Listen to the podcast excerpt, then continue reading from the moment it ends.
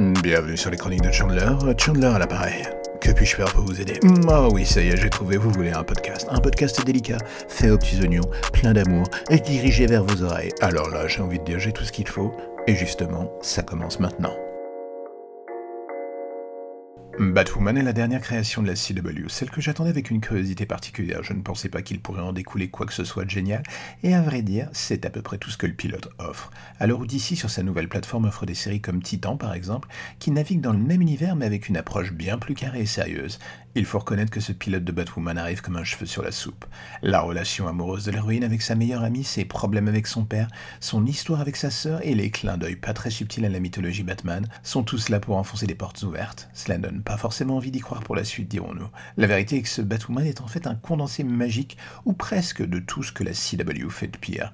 Ça sent la naphtaline du début à la fin, et le déjà vu avec une telle force qu'on reste un peu perplexe face au produit définitif. Il n'y a rien de novateur et c'est bien ce qui agace au final.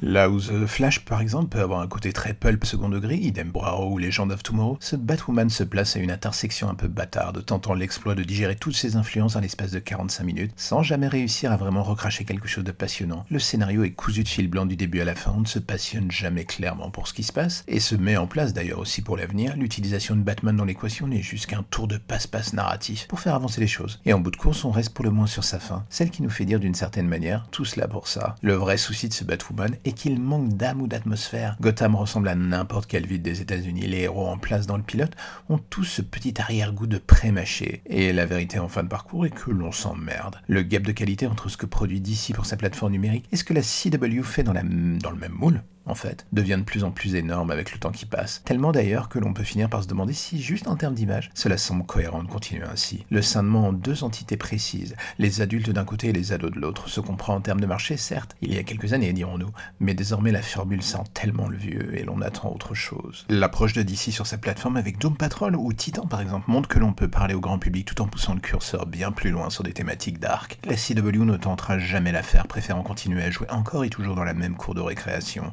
qu'avec le temps, le public grandit et finit par aller voir ailleurs. Est-ce que Batwoman est une catastrophe abyssale? Non, pas forcément, c'est juste malheureusement d'un autre âge et fait sans le moindre effort de sortir du cadre tant attendu des héros CW. Du coup, la tristesse de la chose est que parfois quand on n'attend pas grand chose à l'origine d'une série, cette dernière se fait un malin plaisir de nous en donner encore moins lors de la livraison du produit final. C'est le cas avec ce pilote de Batwoman et cela donne pas une seule seconde envie de croire en la suite. Mais sait-on jamais? Un miracle peut arriver, ou pas d'ailleurs.